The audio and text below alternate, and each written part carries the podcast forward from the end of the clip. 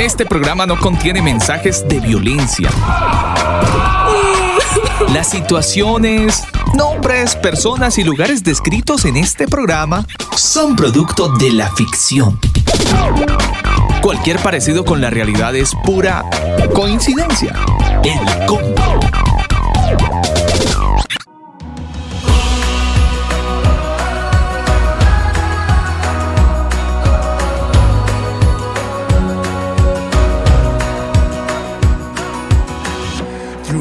Trial, through every circumstance, still your mercy covers me.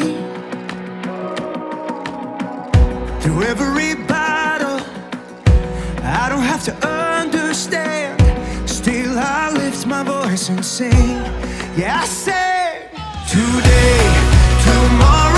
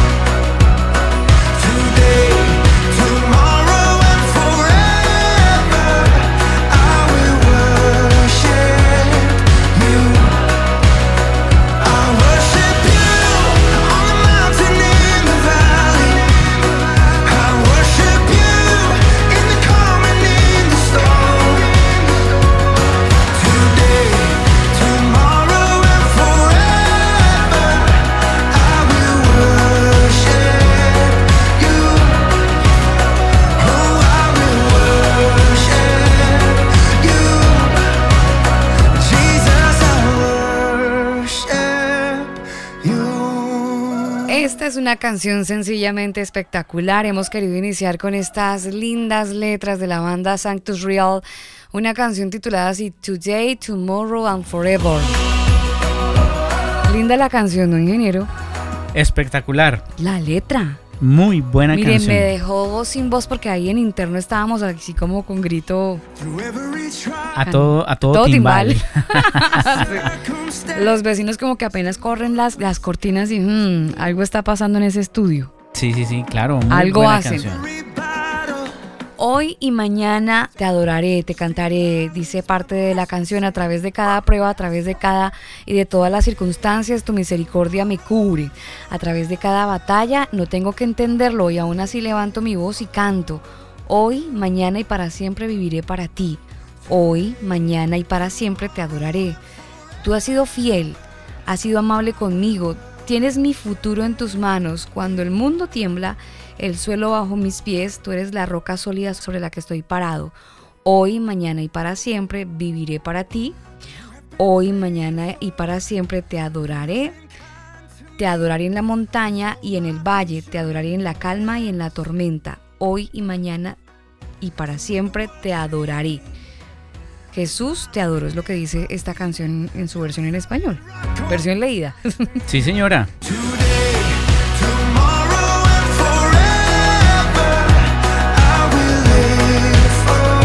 Actitud que debemos tener en este fin de semana, porque ¿quién no ha pasado por momentos difíciles? Y es que iniciando este año, Daniel, pues hombre, pasan cosas difíciles, hemos estado cargados de noticias tristes. Ay, Dios mío, cuando, cuando pienso en el caso de la DJ en Colombia, Daniel, siento mucho, mucha tristeza, mucho dolor, pienso en la mamá, en todo el proceso. O sea, hay muchas historias que a lo mejor cada uno de ustedes tendrá que recordar y generan tristeza, ¿no? Generan dificultad cuando uno, o cosas que uno pasa en la vida. El novio gringo eh, se declaró inocente. Mm. Se declaró inocente. Las Cuando cámaras no todas las mienten, ¿no? pruebas Sí. apuntan a que él hizo el Hizo macabro hizo. asesinato, no, él se declaró inocente. Bueno, es decir, pasamos por cosas difíciles, pero la actitud que usted y yo debemos, que debemos tener es lo que nos sugiere esta canción, es adorar siempre a, Dios, tener una palabra, un cántico donde adore al Señor en medio de cada situación, independientemente cuál sea, que siempre en nuestros labios haya una palabra de agradecimiento a Dios por lo que Él es, por lo que Él hizo en la cruz por mí, perdonó mis pecados, los suyos. Debe haber una palabra de agradecimiento en nuestra vida, debe haber una palabra de agradecimiento en nuestro corazón constante y sonante. Siempre, todo el tiempo, Alba. En las buenas, en las malas, siempre estar agradecidos, porque cada cosa que vivimos nos enseña, nos enseña a crecer.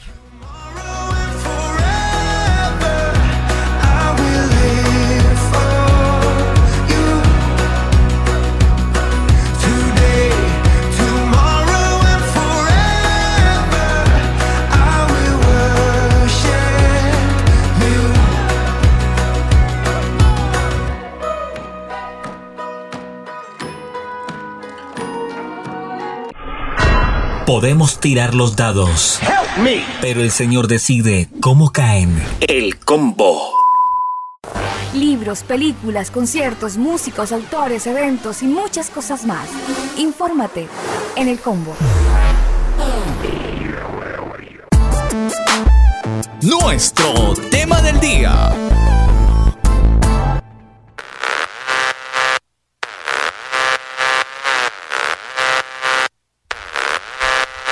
Avanzamos en este tiempo de combo a través de nuestro sitio web, elcombo.com. Ingeniero, le tengo una noticia que ha estado siendo muy fuerte por estos días, iniciando este maravilloso mes de enero año 2023. Sí, moví el micrófono, yo sé que a usted le carga, ¿no?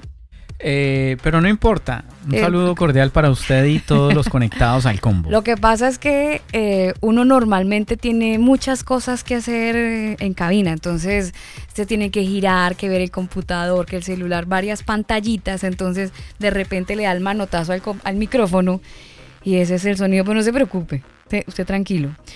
Le estaba diciendo que hay una colombiana que ha estado haciendo historia, Daniel. Esto desde el 19 de enero cuando la Corte Interamericana de Derechos Humanos estuvo condenando al Estado de Bolivia como responsable internacionalmente por haber dejado impune un caso de violencia sexual incestuosa.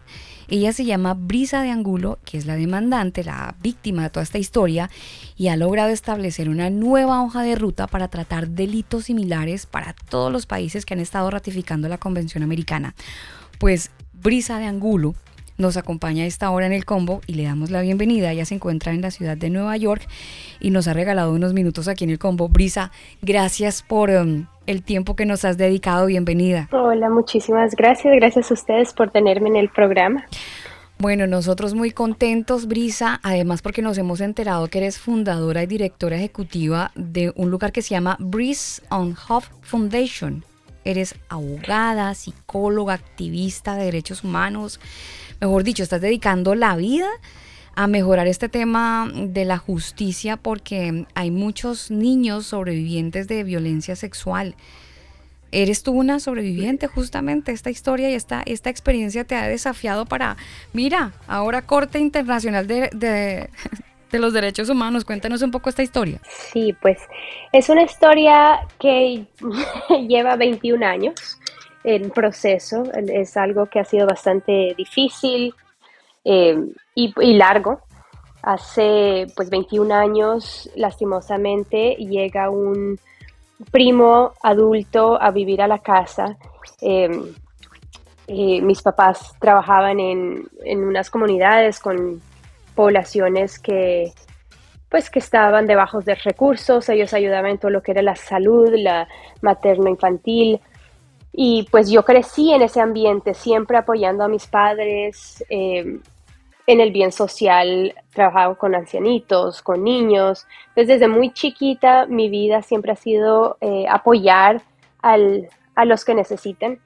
Y en ese tiempo llega un adulto de la familia a vivir, él viaja de Colombia, llega a Bolivia a vivir con nosotros eh, porque iba a hacer pasantías eh, porque él era veterinario y quería de alguna forma usar pues su, su, vocación. Pero también él estaba muy involucrado en lo que era la iglesia y pues pastor de jóvenes. Entonces él llega con mucha, nosotras, yo y mis hermanitas con muchas ansias de, de pues recibirlo en la casa y él empieza rápidamente a cantar con nosotros, jugar con nosotros y pues qué chévere que, que haya pues alguien más en la familia que esté apoyándonos, él nos ayudaba con, con, las tareas, cuando mis papás tenían que salir, él era el que nos cuidaba, pues era un adulto más en la casa cuidándonos y rápidamente, eh, en cuestión de semanas, él empieza rápidamente a invadir el espacio de uno. Y pues al principio, por ejemplo, uno estaba jugando eh, pesca pesca o pues algún juego con ellos y él me toca los senos y yo pues en ese momento estaba desarrollando y a mí me, me pues dije, ¿qué, ¿qué, pasó? ¿Qué es esto? ¿Por qué me tocaste? Y rápidamente él me dice, no, si yo no hice nada, tú eres una mal pensada, ¿cómo vas a eh, ser tan morbosa, pensar que yo podría ser, eh, pues intencionalmente tocarte? Entonces, inmediatamente yo empiezo a invalidar esos sentimientos que yo tenía.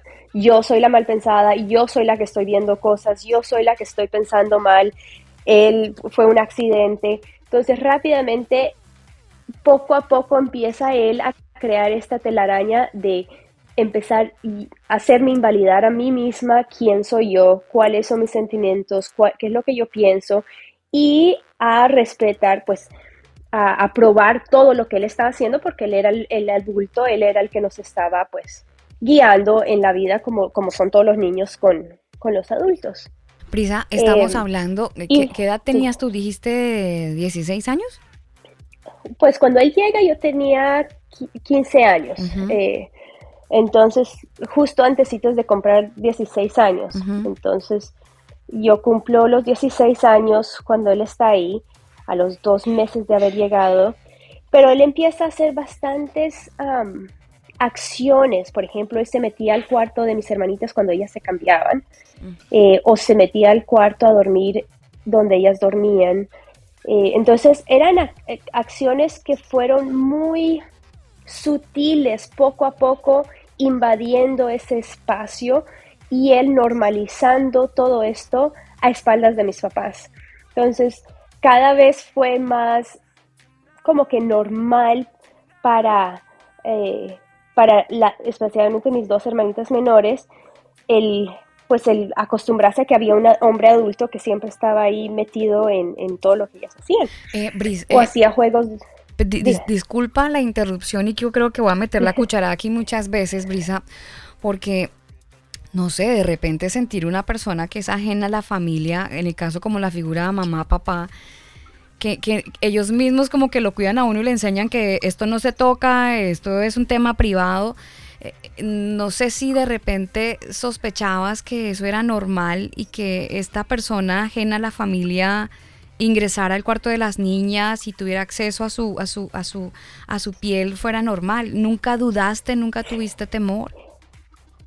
Pues al principio sí, y creo que eso es lo importante, después de haber trabajado con más de 2.200 eh, niñas víctimas de violencia sexual, vemos que es una técnica que los adultos usan con los niños, es invalidar ese, ese sentimiento que los niños dicen, mm, a mí no me parece, no me gusta, eh, y rápidamente el adulto empieza a decir, no, aquí no hay nada anormal, esto es lo normal, él, él es el, él era el hijo de la hermana de mi papá, eh, lo conocíamos por muchísimo, o sea, yo lo conocía desde que nací eh, y pues era muy cercano a la familia, él vivía con nosotros, era alguien más de la familia. Entonces, el ver que él al principio sí, no me gustaba, no nos gustaba, pero era como que eh, rápidamente él decía que nosotros éramos los mal pensados, solamente si somos familia. Entonces fue como poco a poco creando esa sensación de aquí la forma de interpretar el mundo es a través de cómo él lo estaba viendo. Y él era un pastor de jóvenes, él era la persona que pues tenía que guiarnos, mostrarnos. Y creo que esa es una de las, eh, de las cosas más difíciles en entornos familiares y en violencia sexual incestuosa entre un adulto y un niño, que desde que nacen los niños son los papás son los adultos que viven con esto, que conviven con estos niños, que les muestran qué es lo adecuado y qué no es lo adecuado. Entonces, si son los mismos adultos que están constantemente mostrándote algo diferente, es muy difícil eh, sostener tu, tu, lo que tú sientes. Brisa, en, Eh, ese, en ese sentido, a mí me cabe una, una duda, ya que, bueno, las mujeres como que tienen un sexto sentido, ¿no? Y especialmente las madres. ¿Tu mamá nunca sintió o percibió algo raro eh, eh, de, este, de este personaje viviendo en la casa de ustedes? Pues la verdad es que él era súper manipulativo en la forma en que lo hacía. Delante de mis papás, él era súper responsable, apoyaba en todo, qué más les puedo ayudar, qué puedo salir, toca ir a hacer compras, yo voy a hacer compras, o sea, era una persona más y pues nunca mostró interés en nosotros mientras estaban mis papás presentes pero se iba mis papás a trabajar o a hacer algo y él cambiaba completamente, era 180 la diferencia de, de, la persona que él era delante de otra gente y cuando estábamos solos. Uh, más adelante ya cuando él em, empieza las violaciones y yo empiezo a sufrir una depresión horrible, um, sí, mi mamá sabía que algo estaba mal. Y él decía, yo como pastor de joven voy a pues a ayudarte a encontrar qué es lo que está pasando, tú no te preocupes, yo la voy a acompañar y pues mi mamá lloraba y le decía gracias por estar ahí, tratar claro. de apoyar porque... Um, y, y, eso fue otra cosa muy hábil que él hizo, él empezó rápidamente a... Eh, a meter la figura de Dios. Exacto, y también hablar muy mal de mis papás. Entonces él me decía a mí, tus papás no te quieren, yo estuve hablando con ellos ayer o en la noche y ellos te tienen muchísima rabia, eres porque creen que eres una caprichosa. O sea, empezó a llenarme la cabeza de que mis papás realmente estaban en contra mío, que no me querían y pues el escucharlo constantemente yo empecé a cogerles mucha rabia a mis papás. Y hizo lo mismo con mis papás. Eh, Brisa es una mentirosa, me robó plata, me hizo esto y empezó a meter una cantidad de, de ideas. Cizaña, que mis dice. papás dijeron, Exacto, cizaña y mis papás, pues debe ser la adolescencia, que mm. por qué está tan ter Entonces yo no quería hablar con mis papás, mis papás, ¿por qué, está, ¿por qué estás tan enojada? Pero era por todas las mentiras que él me echaba. Y después mis papás estaban como que, ¿qué hago con esta niñita que, que pues cambió de 100 a, a, a, a, otra persona? No es la niña que siempre teníamos. Brisa, y, eh, y, perdóname, sí. eh, en ese sentido, tú um, con tus padres en algún momento tuvieron conversaciones sobre el sexo, hablaban del tema o era un tema tabú en la familia? No, era un tema muy común, pues, pues común en, en, conocer lo que era, como pues que es algo que cuando uno se casa y todo eso, y también se hablaban de lo que eran las violaciones, pero siempre con el mito de que ocurren fuera de la casa por personas extrañas.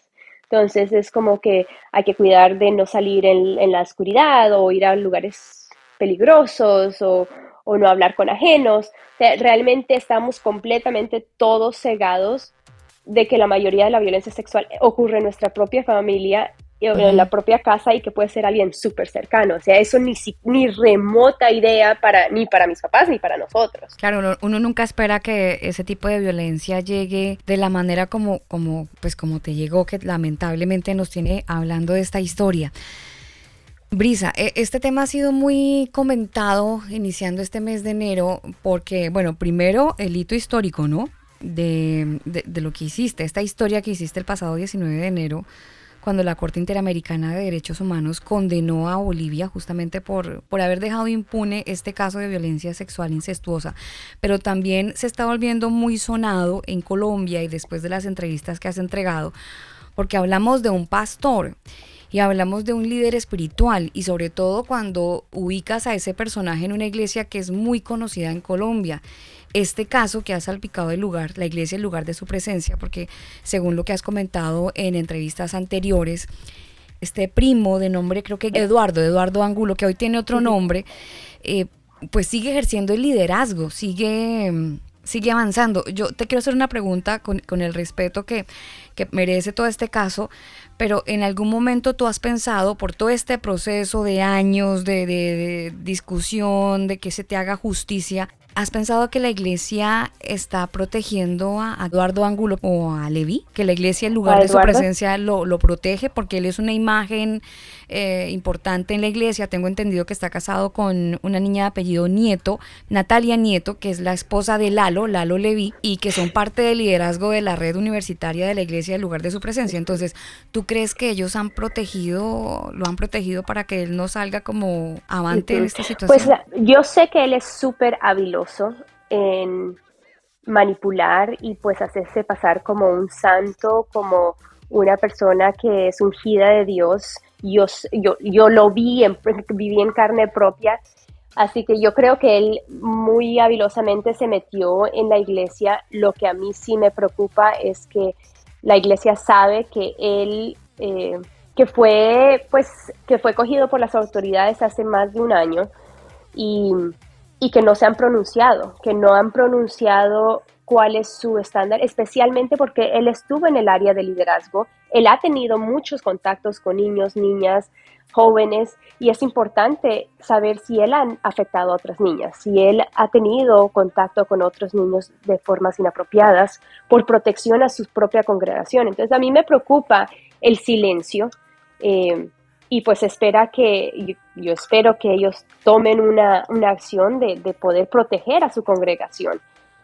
Es, em, creo que es responsabilidad de la iglesia proteger a sus miembros y, también ver qué tipos de protocolos ellos pueden crear, porque él ha sido fugitivo de la justicia por más de una década, él ha estado en Interpol por más de una década, entonces el que hayan, lo hayan cogido como parte del liderazgo de jóvenes, a mí me preocupa. Cuántos otros no habrán o cuáles son los protocolos para ver qué tipo de personas se están metiendo al liderazgo, especialmente los que van a tener contacto con niños, niñas, adolescentes y jóvenes. Brisa, ¿qué implica que la Corte Interamericana de Derechos Humanos haya tomado esta decisión con respecto a este caso? Pues es un caso eh, emblemático, es, eh, es el primer caso en la historia que llega a la Corte Interamericana de una adolescente víctima de violencia sexual eh, dentro de la familia. Y la Corte lo utiliza para poder crear los estándares internacionales en los 25 países que son parte de la OEA. Entonces, esto realmente es un hito histórico porque por primera vez se han puesto cuáles son los mínimos estándares que todos los gobiernos, los 25 gobiernos que son parte de la OEA, tienen que acatar para poder estar en respeto a lo que son los derechos humanos de los niños, niñas, adolescentes víctimas de violencia sexual. Entonces, hay, se viene luchando por muchísimos años diferentes eh, movimientos en toda la región que no logran avanzar y en el día del, 19 de, enero, en un solo día, la Corte dijo, esto se hace y, en y, cualquier país que esté eh, en que no esté en este proceso está violando lo que son los derechos humanos de niños, niñas y adolescentes. Entonces creo que eso nos pone ahorita en este momento más avanzado, el, fallo más avanzado en todo el mundo en lo que es violencia sexual eh, protección de niños, niñas, adolescentes víctimas de violencia sexual. Prisa, vámonos para el pasado. Y vámonos para esos 16 años en donde vives esta historia de abusos. Eh, ¿Tú vas a algún lugar para denunciar a este primo? Eh, ¿Cómo, cómo, pues, se hace esa primera demanda ante un juzgado? ¿Quién te acompaña? pues la historia es yo desarrollo bulimia, anorexia, eh, casi muero. Eh, y mis papás estaban muy preocupados realmente, ellos no sabían qué más hacer, estaban desesperados. Eh, y trato de cometer suicidio dos veces. Y en un, pues viendo el estado en el que yo he estado, mis papás viajan a Estados Unidos a reencontrarse con mis hermanos, a ver si el reencuentro con mis hermanos pues destapa qué es lo que está pasando o, o por qué estoy yo así. Y en Estados Unidos yo atento una vez más cometer suicidio y es cuando, eh, pues una vez en Estados, cuando tú estás en Estados Unidos y hay una niña que trata de cometer suicidio, es el gobierno el que prácticamente toma control y ellos me mandan a una institución especializada, viene la policía, mis papás todavía no sabían qué era lo que estaba pasando porque todos son sospechosos. Entonces, antes de contarles, ellos tenían, el gobierno tenía que asegurarse quién era, pues, el victimitario. Entonces, mm, de ahí se entera mis papás, van al médico forense, hay entrevistas, una cantidad de cosas y se dice ella, pues, si ustedes no, no inician un proceso, nosotros les, le quitamos a la niña, porque esto es un crimen y el crimen y se tiene que llevar el proceso, pues, judicial. Mis papás ya no querían volver a Bolivia y fue, fui yo la que le insisto, es decir, él ya me quitó la niñez, no puede quitarnos los proyectos y todo lo que tenemos en Bolivia y llegamos a Bolivia a, hacer la denuncia entre una, pues mis papás fueron primero a la policía, después eh, fuimos a la fiscalía donde yo voy a hacer la denuncia. Brisa, ¿qué pasa en, en tu corazón cuando recuerdas esto? Porque es que hablar de de que le arrebaten la inocencia a una mujer de esta manera tan violenta, a una persona cercana. Es un cúmulo de situaciones y sentimientos muy difíciles que solamente una víctima puede entender. ¿Qué pasa hoy en el corazón de Brisa? ¿Qué sentimiento aflora cuando tienes que dar este tipo de entrevistas y volver al pasado y recordar todo este proceso? Hay rabia, hay resentimiento, hay dolor, hay insatisfacción. ¿Qué, sentimiento aflora? Hay muchísimo dolor. El el sentir que esa niña se perdió. a la vez también mucho orgullo de saber todo lo que ha luchado por salir adelante. Eh, creo que después del fallo ah, hay un aspecto mío que dice, por fin alguien escuchó, por fin alguien vio el dolor de esa niña, vio lo que ha pasado y ha dicho lo que le hicieron no fue, fue inhumano. Eh, para mí eso fue una, gran sanidad. Pero también el hecho de, saber que hay otras niñas que pueden beneficiarse con mi, historia es la única razón por la que yo lo cuento. Eh, emocionalmente es muy difícil, creo que se demuestra mucho físicamente para mí, tengo muchísimo dolor de cabeza, ah, me tiende a subir la temperatura hasta 40 grados cada vez que yo hablo. Por eso la gente de cuando yo estoy empezando a hablar se me van volviendo más rojos los cachetes. Ay, Dios mío, no. Lo que cuerpo queremos es que estés tranquila, mujer, que estés, ojalá un vasito de agua ahí como para que puedas amortiguar toda esta historia. Pero e, es, e, y es algo que la gente no entiende, que dice, pues ya lo superó. Es no, es algo que quizás pueda yo hablarlo, pero el cuerpo el cuerpo lo recuerda y el cuerpo lo manifiesta de diferentes formas.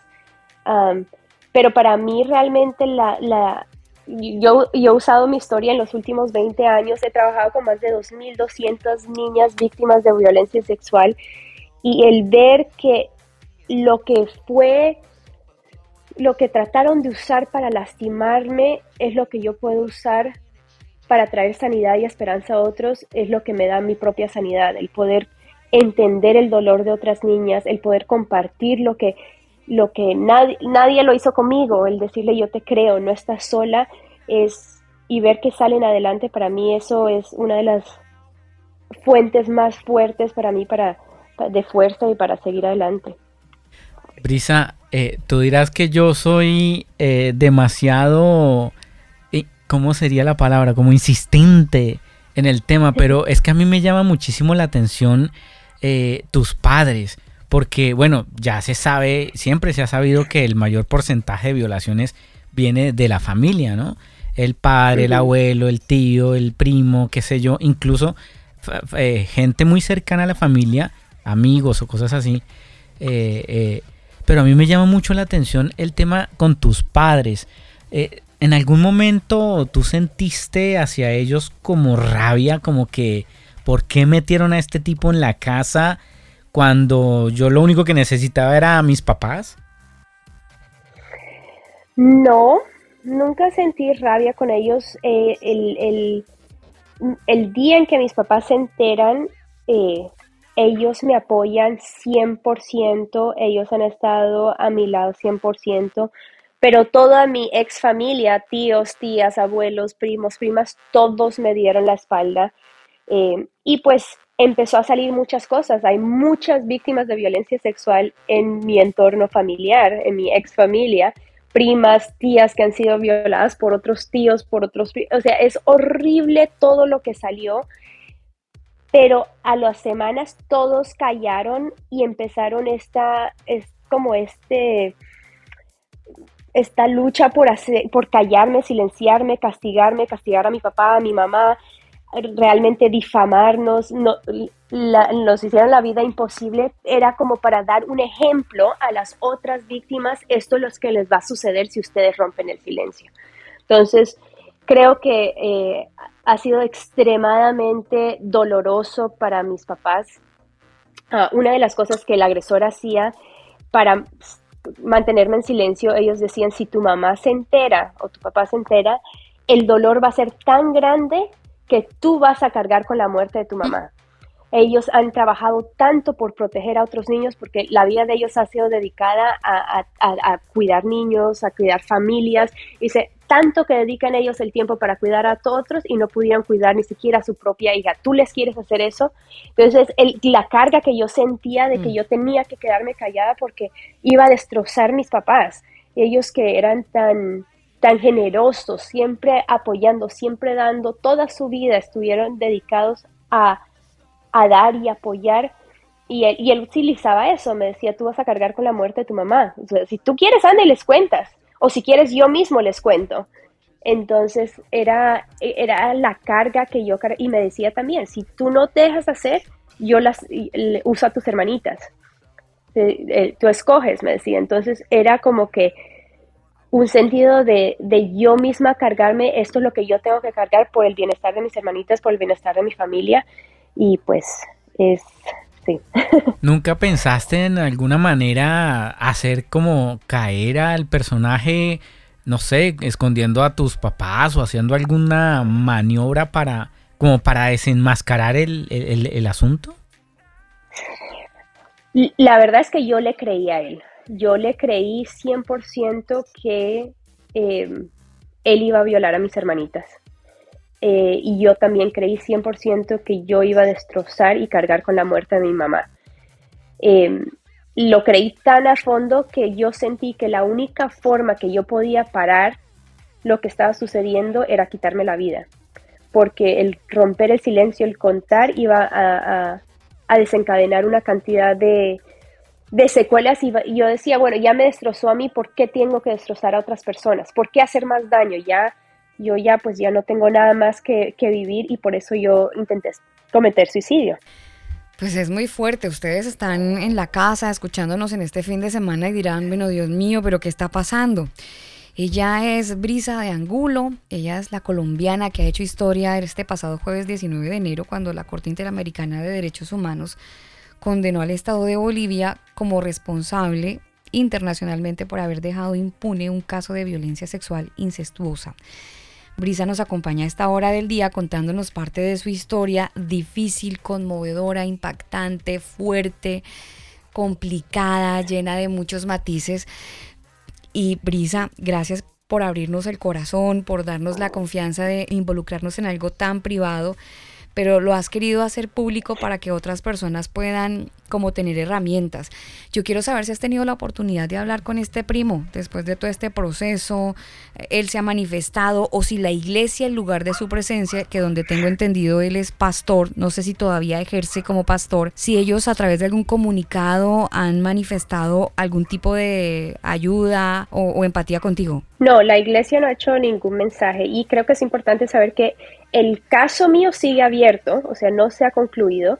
Eh, el, agresor escapa de Bolivia, él es prófugo de la justicia, continúa siendo prófugo de la justicia y se está esperando a que Bolivia pueda encontrar los mecanismos de recapturarlo para poder conseguir, continuar el juicio. Entonces yo no he tenido ningún contacto desde que él se escapó de Bolivia en, en el, en el último, en el tercer juicio que hubo en Bolivia. Tengo entendido que él estuvo privado de la libertad en Colombia y que volvió a su libertad por vencimiento de términos, porque el, caso cubrió los 20 años. Pues es, es, es, es más complejo. eh, como abogada para poder entender, pero Colombia utilizó una ley antigua que dice que si no los pedían dentro de los 15 años, el no, pues no, Colombia no lo va a deportar. Porque la ley vigente ahorita no hay, eh, no hay término de plazo, si hay violencia sexual, pero Colombia utilizó una ley antigua porque dice el, caso ocurrió hace tiempo, entonces voy a usar la ley antigua y si hubiera ocurrido con esa ley antigua, los 15 años eh, prescribe el caso y por eso Colombia no lo va a deportar. Pero si él viaja a cualquier otro país, el otro país lo puede mandar a Bolivia, o si él va a Bolivia, eh, eh, se inicia el caso, porque él continúa siendo un prófugo de la justicia. Que la Corte Interamericana haya tomado esa decisión no implica a que Colombia esté obligada a, deportarlo o a, extraditarlo hacia, hacia Bolivia? Pues la Corte Interamericana dice que el caso tiene que mantenerse abierto hasta poder recapturar al agresor. Eh, entonces, creo que sería interesante ver ¿Qué hace Colombia? Si Colombia colabora o, cambia sus formas de, no sé, de manejar el sistema, porque para a mí me preocupa muchísimo la, doble moral que está asumiendo Colombia. Colombia dice el bien superior de la niñez es lo primordial, pero en esta sentencia ellos dice, aunque el bien superior de la niñez es primordial, en este caso se va a usar otra cosa que beneficia al, al que está siendo acusado. Entonces, no puede hablar Colombia por los dos lados de la boca. Si el interés superior de la niñez es lo primordial, todas las leyes y todas las prácticas tienen que estar de cierta forma para proteger a la niñez. Una, a la niña, yo que fui agredida hace tiempo y poder tener justicia y poder tener el, el, ir a la corte y tener el juicio. Pero dos, todos los niños y niñas de Colombia que tienen a un prófugo de la justicia acusado de violar a una niña, está libre y va a continuar estando libre en las calles alrededor de niños, niñas, adolescentes, jóvenes por el resto de su vida. Entonces, para mí me preocupa muchísimo que Colombia no repiense y realmente tome una acción de decir, pues si, si para nosotros la prioridad es la niñez y lo tenemos, el gobierno habla tantísimo del bien superior de la niñez, entonces, todas las normas y prácticas también tienen que avalar ese sentimiento. Claro.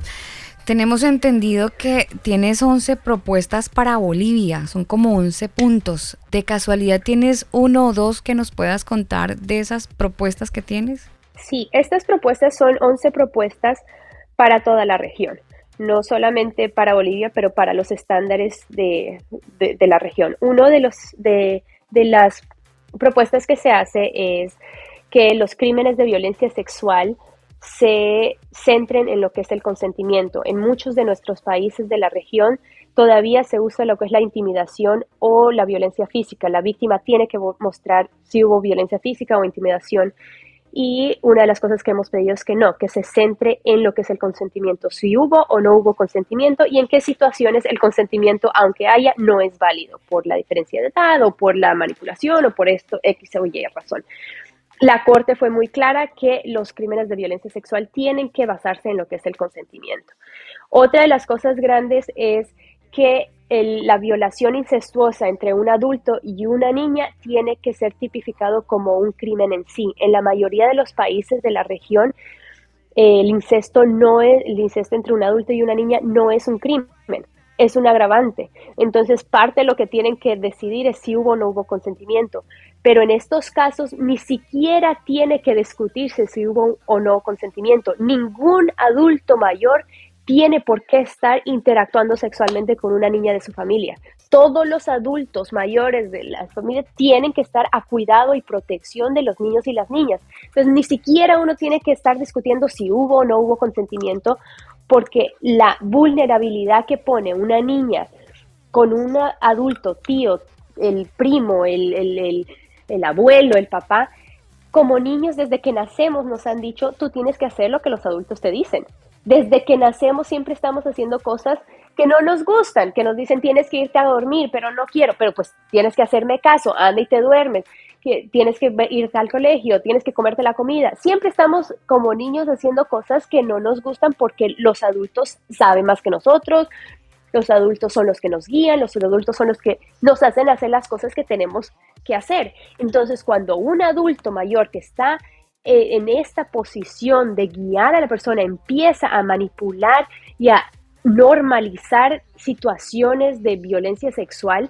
realmente ni siquiera el tema de si hubo o no hubo consentimiento, porque ni siquiera viene al caso. Los niños van a hacer lo que los adultos de su familia de protección que tienes que hacerlo, lo van a hacer. Entonces es otro de los puntos importantes que se están haciendo. Me parece muy interesante, eh, Brisa. Una vez hablando con un amigo que es sexólogo, él comentaba algo muy, muy interesante y lo quiero traer a, colación porque creo que es importante para la gente que nos está escuchando. Y es que en muchos casos, muchas familias de escasos recursos que quizás pues no tienen la comodidad que quizás tiene uno viviendo en una casa con varias habitaciones y en ese sentido pues tienen que poner a dormir a sus hermanitos juntos en una sola habitación y eh, este amigo sexólogo decía hombre, eso no es prudente, aunque sean hermanos, porque pues, a ver, el, órgano sexual no tiene discernimiento, simplemente se activa. Entonces él decía que muchos padres de alguna manera cometen esa imprudencia de poner a sus hijos a dormir separados, no, no en una misma cama, porque pues en muchos casos también se han dado estos, eh, pues estas relaciones aunque sean hermanos. Entonces me parece eh, que los padres de alguna manera también han tenido cierto grado de falta de, atino, diríamos, con respecto a muchas decisiones que se toman. Eh, como tú decías, pues siempre nos educan eh, con respecto a este tema, pero pues me parece que en algunos casos los padres tienen que ser un poquitito más, ¿cómo lo diríamos? Como suspicaces, ¿no? Hoy, más que todo en estos tiempos. en Colombia sería malicia indígena. Exactamente. No, sé si, creo que, bueno, claro, Brisa conoce muy bien esa palabra por ser colombiana, radicada muy chiquitita en Bolivia, ¿no? Tengo entendido que dos años. sí, a los, dos, años. Pero mis papás son colombianos, entonces pues crecí con esa cultura. Sí, claro. Malicia indígena, sí, yo creo que eh, hay que tener mucho cuidado. Eh, es un tema de nunca acabar, Daniel, no solamente en Colombia, sino en diferentes eh, culturas donde a veces, por ejemplo, en la nuestra, la colombiana, donde en la costa norte colombiana eso es primos con primas y eso todos somos una gran familia, ¿no? Aquí no pasa nada. Eh, todos nos arropamos con la misma cobija y hay muchísimos casos. Acuérdese que aquí en este programa tuvimos a Nerú Martínez cuando nos contó parte de su historia y, y contó parte del abuso sexual que tuvo de un tío y que esto desencadenó justamente en su desviación homosexual que él mismo cuenta en este micrófono del combo. Brisa, mmm, hablemos un poco de la fundación. ¿Quién te apoya en la fundación? ¿Cuál es el músculo financiero? ¿Qué, entidades, otras entidades te apoyan en este activismo bonito que estás haciendo para apoyar a los niños víctimas de abuso sexual?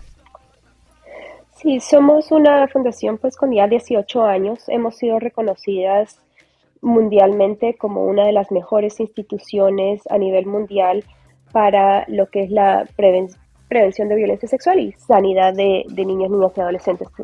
trabajamos mucho en el trauma y yo con mi especialidad en neuropsicología utilizamos mucho la forma de sanar a través de entendiendo el trauma en el cerebro.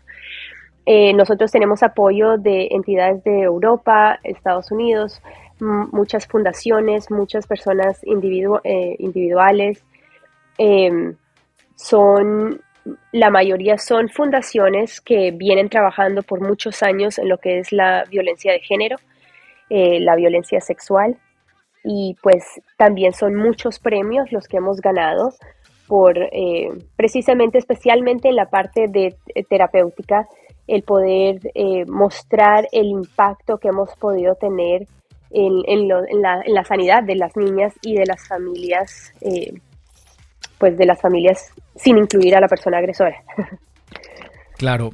Eh, Brisa, yo no sé qué tan cercana sea tu relación con Dios o qué piensas tú con respecto a Dios, pero ¿crees tú, Brisa, que el perdón trae sanidad al alma? Pues la verdad para mí Dios es, es, todo. Muchas personas eh, que han pasado por esta situación empiezan a cuestionar dónde estaba Dios eh, y es interesante porque eh, pues mi agresor me violó muchísimas veces y eh, una de las cosas que yo hacía mientras él lo, hacía, era como que yo me disociaba y, me, me, perdía, decía, bueno, a que termine él y pues mi mente se iba a otro lado, pero era como que yo veía la imagen de Dios llorando y él lloraba conmigo por el dolor de, lo que me estaba sucediendo. Es como que nunca me dio la espalda, pero él, lloraba conmigo mientras pasaba esto. Eh, y pues en las noches cuando yo me dormía llorando, era como que yo sentía los brazos de él abrazándome y era lo que me, pues, eh, lo que me consolaba hasta, hasta, hasta quedar dormida después de tanto llorar. Pero ese sentido de que él nunca me ha dado la espalda y de que él eh, siempre ha sido la persona, pues lo que me ha sostenido a mí, lo que me, y lo que yo he decidido hacer es entregar mi vida a donde Él quiera llevarme y, a, lo que Él quiera que yo haga.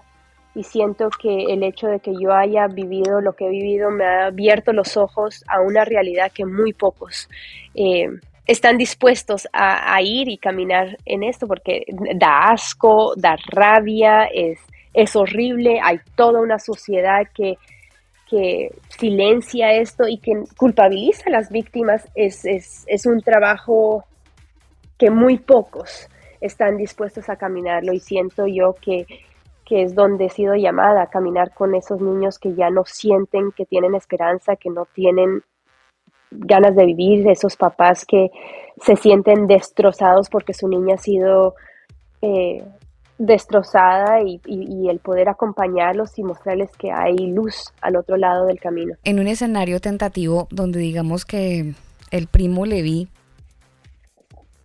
resulta preso, resulta que toda esta historia se da y el éxito es donde finalmente él, paga su pecado en una cárcel, X o Y lugar.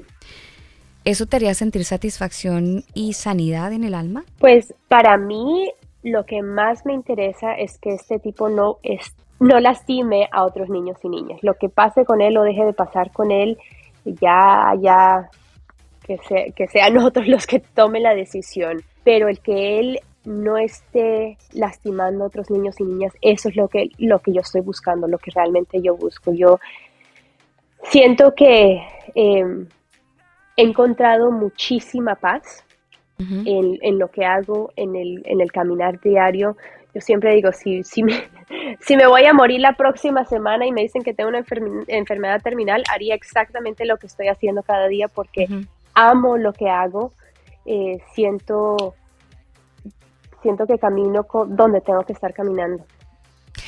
Brisa, tú eres mamá, tengo entendido, no sé, ahí me, me confirmas, por favor. Sí, sí, soy mamá. Eres mamá. ¿A tus hijos les hablas de estos casos de personas que quieren ah, tocar, que quieren acceder a ciertas zonas del cuerpo, que quieren acceder a la intimidad del niño? Ellos ah, tienen ese tipo de conversación, ¿cómo lo haces? Sí, y esta es una de las cosas que nosotros trabajamos con la institución también, cómo trabajar con papás, mamás, porque pues es un tema eh, que muchas veces no se sabe cómo tomar. Nosotros lo usamos desde, desde muy chiquitos, desde, desde que los niños, antes de que empiecen a hablar, empezamos a hablar de los diferentes tipos de, violencia. Por ejemplo, si el niño, el, el, bebé te está pegando, le dices, mira, mi amor, eso es violencia física. Cuando tú usas tu manito y lo lastimas a otra persona, eso es violencia física, pero también hay violencia verbal. Si tú usas palabras para lastimar, también hay violencia sexual. Eh, eh, también hay violencia psicológica. Entonces simplemente se habla como un tipo de las violencias que hay. Y cada vez que hay una oportunidad, por ejemplo, que, un niño, que uno de los niños le grita al otro, bueno, pensemos, ¿qué tipo de violencia es esta? ¿Por qué es ese tipo de violencia? ¿Cómo crees que le hizo sentir? ¿Qué otro tipo de violencia existe?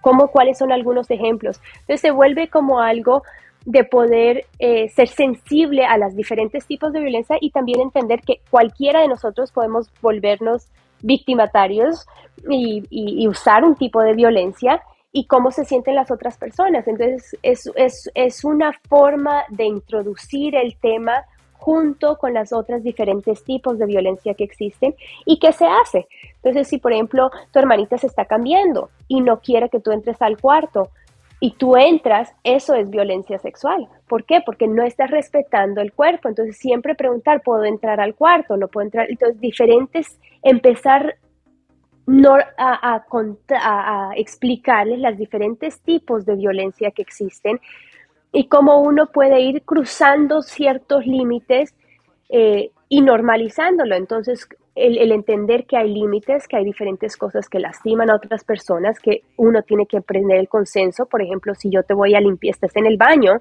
y yo te voy a limpiar, yo no puedo ir y simplemente limpiarte, tengo que pedirte permiso, es tu cuerpo, puedo limpiarte, entonces tengo que tener el consenso del niño, si me puedes limpiar, entonces yo te limpio pero desde que nacen el poder entender, este es mi cuerpo y yo tengo la decisión de decir quién y cuándo me, me, tocan. Y es, y es empezar a cambiar nuestra forma de interactuar con los niños. Por ejemplo, el cambiar el pañal. Yo no puedo cogerle a la fuerza al niño y sacarle el pañal y limpiarle. Eh, es un proceso, decir, mi amor, te hiciste caquita, te tengo que cambiar, te va a doler. Y al principio te dice, no, no quiero, hasta que un rato viene y dice, ok, cámbiame. Eh, y se, le, y se le cambia. Entonces van rápidamente los niños entendiendo, este es mi cuerpo y si alguien quiere tener cualquier interacción con mi cuerpo, tiene que pedirme permiso y yo tengo que sentirme cómoda. Entonces es como eh, el, poder tener ese control que muchas veces les quitamos a los niños sin, eh, sin, sin, sin, querer. Te entiendo. Y pues, sí. Te, entiendo. Eh, Brisa, ¿qué opinas de las nuevas propuestas de, la ESI, de la educación sexual integral, donde hablan que mi cuerpo es mi decisión y ese tipo de cosas?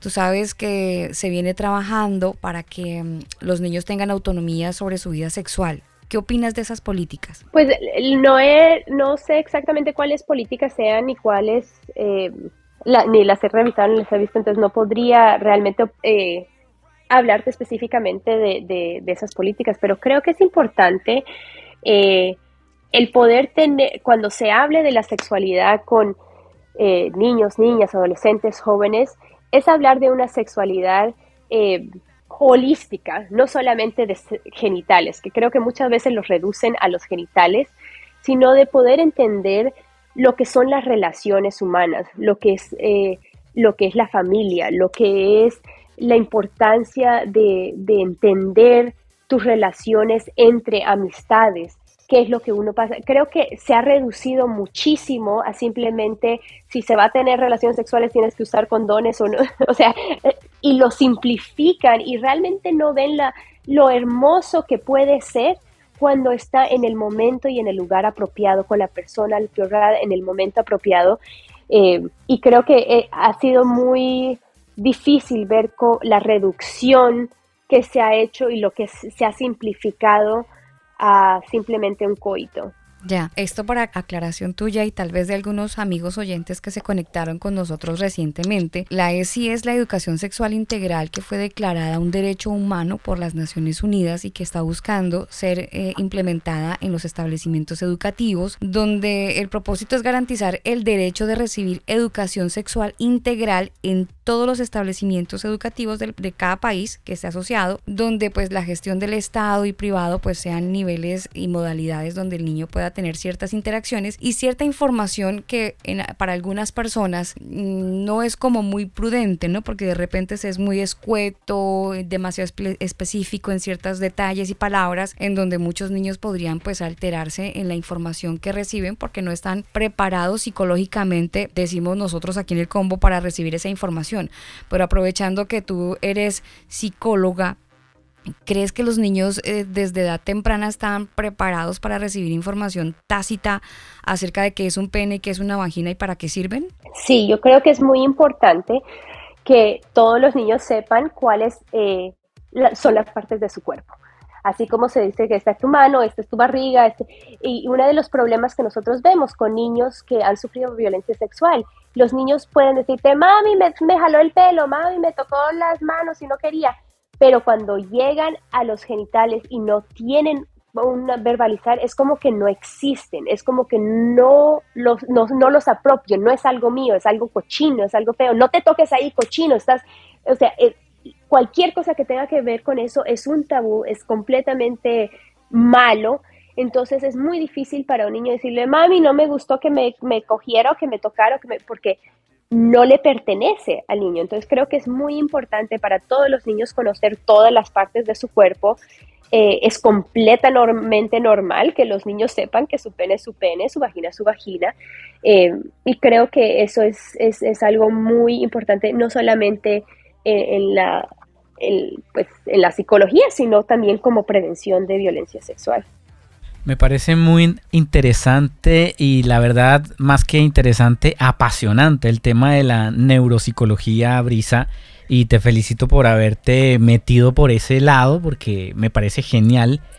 En ese sentido, ¿tú qué piensas con respecto a la comunidad LGBT? Pues para mí es un tema bastante eh, complejo. Creo que ha sido utilizado para marginalizar a personas eh, creo que es importante poder respetar que cada persona tiene sus decisiones eh, a tomar y, muchas de las muchas de las historias que cada persona tiene no las entendemos.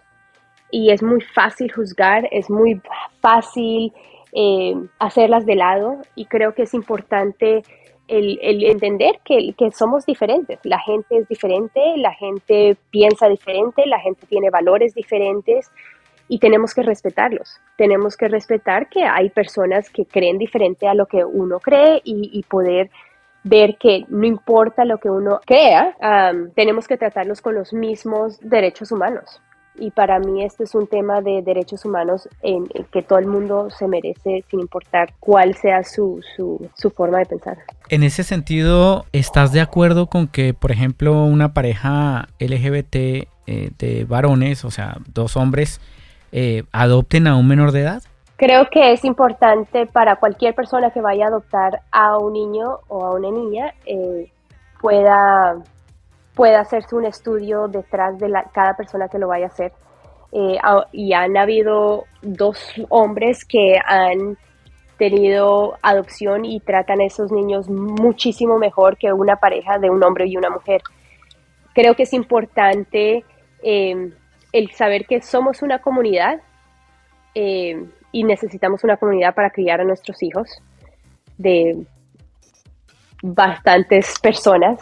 Entonces, eh, sí, yo creo que es importante cada caso poder hacerle un estudio diferente. Sí, ¿crees tú, Brisa, que el adoptar a un niño eh, psicológicamente podríamos estar hablando de que podría correr quizás riesgos ese niño de ser a lo mejor abusado por uno de esos dos adultos que, para empezar, el niño no es ni sangre de ellos. ¿Crees que sería como meterlos a la boca del lobo? pues yo creo que a la boca del lobo podemos decir que la mayoría de la violencia sexual eh, eh, existe en eh, familias que son de hombres, hombre-mujer, porque no son literalmente es que, que, sea porque sea hombre, mujer hombre, hombre o mujer, mujer.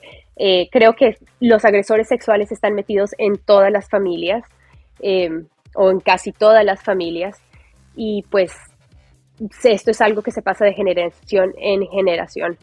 También sé que hay muchos niños que no tienen familias y, y que tienen muchísimos sufrimientos, muchísimo dolor y que si hay alguien que está dispuesto a cuidar de ellos, a caminar de ellos, eh, es la oportunidad de darles un hogar. Hay muchos niños que no tienen un hogar y pues es una oportunidad de darles hogar. Pero otra vez, creo que todas las familias, sin importar cómo estén compuestas estas familias, necesitan acompañamiento de, eh, del gobierno, necesitan acompañamiento de otras familias, para precisamente la protección de niños, niñas, niños, niñas y adolescentes. Sabemos, conocemos muchísimos casos de parejas de hombre y mujer que adoptan a, niños y, los, y, existen las más horribles violaciones sexuales en estas familias. Entonces no creo que tenga que ver que sean hombre-hombre, o mujer o hombre, eh, creo que es la situación de que cada persona tiene la capacidad de convertirse en un, en un potencial agresor. Y lo más triste es enterarse que, eh, que una persona que dice tener temor de Dios, como en el caso del agresor que, tiene en esta historia, pues era una persona que se decía pastor, ¿no? Eh, al inicio Es del- al inicio de la historia, Brisa nos decía que él llegó siendo ya, o, o se declaraba pastor a los 25 años y eso fue lo que generó confianza, ¿no? Entonces hay que tener tanto cuidado porque, mm, bueno, solamente Dios es el que pesa y, y- y evalúa los corazones, solamente Él es el que sabe la intención de cada uno, entonces Es un muy tema- difícil arriesgarse y es muy fácil también arriesgarse. Sí, es un tema complicado. No sé si eh, Brisa recuerda el caso de Rosana Candido de 27 años y Basila Pozoa de 28 años en Brasil, donde las dos eh, lesbianas, o sea, formaron un hogar, pero pues una de ellas tenía un, un- un- un- un hijo, el cual fue asesinado por la pareja de, de esta chica Sí. con un cuchillo, lo mataron. Eh, hay en Argentina hay otro caso. Sí, hay en con el muchos niño casos, Tomás, sí, hay otro caso y casos desafortunadamente hay muchos, pero pues estamos pidiéndole mucho a nuestro Señor eh, Brisa para que Sí. mm, este tipo de cosas no sigan pasando, para que de verdad la gente entre en conciencia y principalmente las familias no permitan que ni siquiera el primo, el tío eh, accedan a, por ejemplo, a quedarse la noche en la casa eh, y si se va a quedar tiene que quedarse en cuartos separados y con la vigilancia de un adulto porque ya la confianza creo que no está como para para relajarse tanto. Y además los niños tienen acceso a tantas cosas, ya hoy la música, los programas de televisión, hay muchas cosas recargadas de sexo que les abren una ventana eh, la, la ventana de la inocencia cada vez es más corta, entonces desafortunadamente nuestros niños andan, andan con mucha curiosidad y se prestan este tipo de reuniones familiares para explorar en la familia y es ahí donde empiezan las víctimas. Prisa, gracias por estar con nosotros, por dedicarnos estos minutos y contarnos parte de la historia y lo que estás haciendo con, con esto. Gracias. Gracias por hablar de este tema. Creo que un tema muy importante, especialmente que hablabas tú de, del perdón y todo eso, es que pues es muy claro que eh, la Biblia es muy clara y dice que pues el que reconoce sus pecados, el que no reconoce sus pecados no prosperará, pero el que los reconoce y se aparta alcanzará Misericordia. Creo que eso es un proverbio, Daniel. U- usted lo puede buscar ahí, don Daniel, porque es- Brisa ha citado, miren, nosotros somos los que citamos la Biblia normalmente, pero hoy ha sido nuestra invitada quien ha citado el texto bíblico que además nos sirve de apoyo para muchas cosas y donde nos dice, creo que es Proverbios 18.4, Daniel, usted me corrige. El que encubre sus pecados no prosperará, pero el que los confiesa alcanza misericordia, dice el texto. Entonces, bueno, entender que podemos encontrar misericordia eh, en Dios es algo que podemos aprovechar todos los días, Brisa. Sí, pero creo que es la importancia de poder eh, confrontar y pues reconocer que uno ha hecho un error y creo que eso es una de las cosas que pues el agresor no ha hecho. Él sigue prófugo, él sigue negando lo que ha ocurrido y creo que esta es la parte importante para otros cristianos decir pues dónde está, si uno quiere el, el perdón, dónde está el arrepentimiento eh, ante los ojos de Dios. Exactamente, y, y no creas que no nos van a escuchar de la iglesia en lugar de su presencia, porque yo creo que sí lo van a escuchar. Y todos tenemos derecho a cambiar, Brisa, todos tenemos derecho a arrepentirnos. Pero, ¿qué posibilidad cabe de que este presunto violador haya cambiado cuando está utilizando otro nombre? Ahí les dejamos ese globo, ¿no?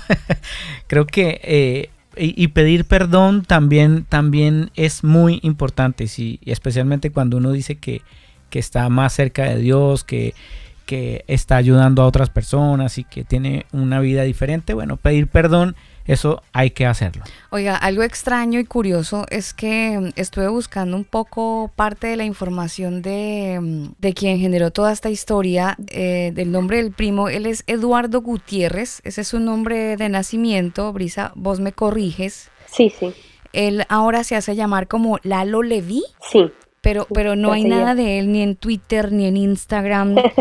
es imposible. Sí, eso es, eso es lo que ha sido interesante, que desde hace un año cuando pues se, se le detuvo, empezaron a desaparecer todas las cosas de él y el 19, el 20 de enero desapareció su cuenta de Facebook, desaparecieron los videos que existían de él, realmente ha desaparecido todo, todo lo han bajado de la red y creo que eso es lo que ha alarmado a mucha gente, porque ¿Por qué lo están desapareciendo? Incluso videos que habían en la iglesia. como o- borrándole la imagen, eh, dices tú, limpiándole es la imagen. Es, es como, sí, como que no, en esta iglesia él no existía, o no sé. Sí, es, es muy extraño todo esto, pero bueno, eh, si él aparece y dice, prima Brisa, me equivoqué hace 20 años, perdónenme, ¿cuál sería su respuesta? Creo que sería yo creo que sería importante que él pueda eh, responder también a la justicia y, y- y que sea en la- en los jueces que puedan determinar lo que tiene que pasar. Eh, Y en su Pero corazón, no- en su corazón, Brisa, usted lo perdonaría porque le ha generado algo en su corazón. Ya el tema judicial lo tenemos claro, llegó a la corte. Pero usted como yo mujer, creo que el perdón, yo creo que el perdón es algo que uno escoge, el no querer yo vivir con el odio contra él o cosas así, yo, yo me siento libre de eso. Realmente no, no lo cargo y lo que yo busco es eh, simplemente prevenir y proteger a otros niños y niñas. Sí, importante. Y bueno, apoyamos mucho ese trabajo, Brisa. Redes sociales de este trabajo de la fundación para que la gente pueda apoyarla y pueda seguir el rastro, ¿en dónde la pueden encontrar? Eh, pues la fundación es A Breeze of Hope Foundation en inglés y la de español es Una Brisa de Esperanza. Qué lindo, una brisa de esperanza, qué lindo. Oye, el nombre brisa es hasta sonoro, ¿no? Lindo. Sí, claro que sí. Brisa. Gracias. Gracias, Brisa. Linda tarde. Igualmente, un abrazo. Un abrazo. Un abrazo, bendiciones. Chao, chao. El combo. El combo. El combo. Más que música es contenido. Eres tú. Con esta canción nos despedimos a ustedes. Gracias por hacer parte de este combo. Recomienden este programa, compártanlo. Este. Y gracias por acompañarnos en este tiempo aquí en el combo. Estamos en todas las plataformas digitales como arroba el combo oficial. Ellos son Vibes, la canción titulada Así, no te vas. Cuídense, chao. Y deja que te explique cuánto te esperaba. Y aunque no te pude ver, tú siempre me mirabas.